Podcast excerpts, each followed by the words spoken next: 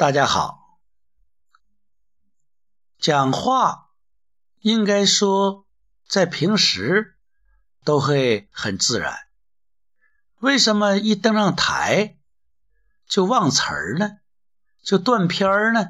就短路呢？确实，很多人，包括我，有时候也有这样的情况。到底为了什么呢？是什么原因让我们脑袋一片空白？下面让我们看一下“忘”，忘记的“忘”，忘词儿的“忘”。这个“忘”字是上下结构，上面一个“亡”，下面一个“心”。亡，死亡，逃亡，失去。心呢？就是我们内在的感觉，忘词儿就是你暂时失去了内在的感觉。为什么失去了内在的感觉呢？为什么失去心了呢？或者让私心暂时啊休克？我们都知道。眼睛是心灵的窗户，一旦你的眼睛看不到人，与别人的心没有连接，那么自己的心、自己内在的感觉也会失去。在台上突然忘词儿，这说明自己记忆力出了问题。同时，也说明自己和现场失去了连接。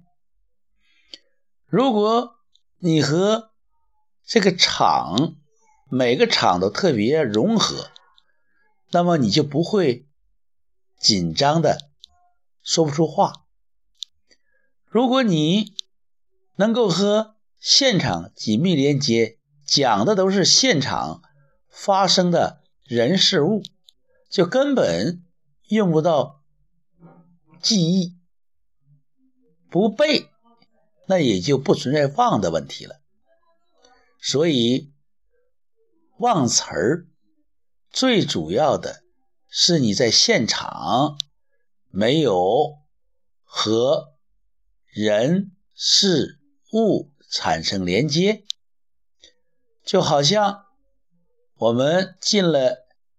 一个厨房有新鲜的蔬菜，有各种佐料，而我们却要拿出自己的方便面，因为没有热水，而一时吃不到嘴里，就形成卡壳忘词儿的现象。一般而言，如果你和现场进行连接，眼睛能看到现场的，让你感兴趣的、关注的、人们共鸣的东西，你说出来也就表情达意了。而我们往往为了说的更好，往往为了说的语不惊人死不休，而事先做了过多的准备，就像我们现在吃的。月饼包装过度，而使你忘记了中秋赏月这一根本宗旨。我们如果不忘词，我们要做到和现场连接，或者通过现场唤起自己的记忆。情感交融，而不是把自己的鲜活的蔬菜啊，新鲜的蔬菜晒成菜干然后再取出来。菜干要吃，一般都要用水泡。如果浸泡的不充分，那你吃的也会很生涩。这个一比喻可以说应该是比较恰当的。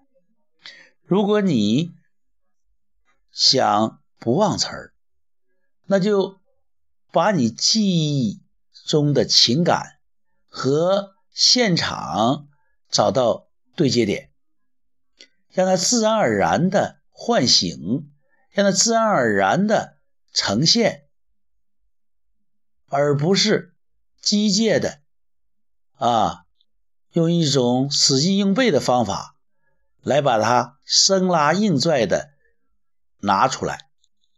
如果哪个地方稍不顺溜，或者稍一受到现场的干扰，那么有可能就断片儿，就短路。同时，如果你特别关注现场，关注现场的人，关注现场的事儿，欣赏别人，啊，从中找到自己的兴奋点，那么你做。即兴发言，即兴就是把你现场的性质充分的由点成线，由线成面，让它自然流淌。那么听众会得得到你的关注，听众会感受到你的情感，这样呢会情景交融，自然而然。所以。忘字，它只是说你暂时的没有把自己的内在情感和现场做很好的连接，使你做了一次啊思绪的逃亡。同时，我们要指出，忘呢也是一个好字，我们忘掉不快，忘掉那些阴霾。啊，让自己做到没心没肺，这样的人应该是快乐的。没心没肺，其实恰恰有的时候也是一种好的状态，因为你已经没心没肺了，那么你也不会再失去心、失去肺了，也不存在忘的问题了。这是一个比较高的境界啊，坐忘。啊，这个禅修或者儒学修身的一个比较高的境界。当然，在我们现实生活中，我们首先要记住，避免忘。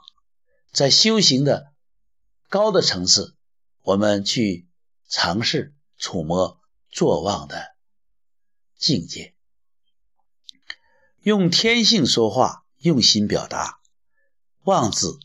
能够给你启发。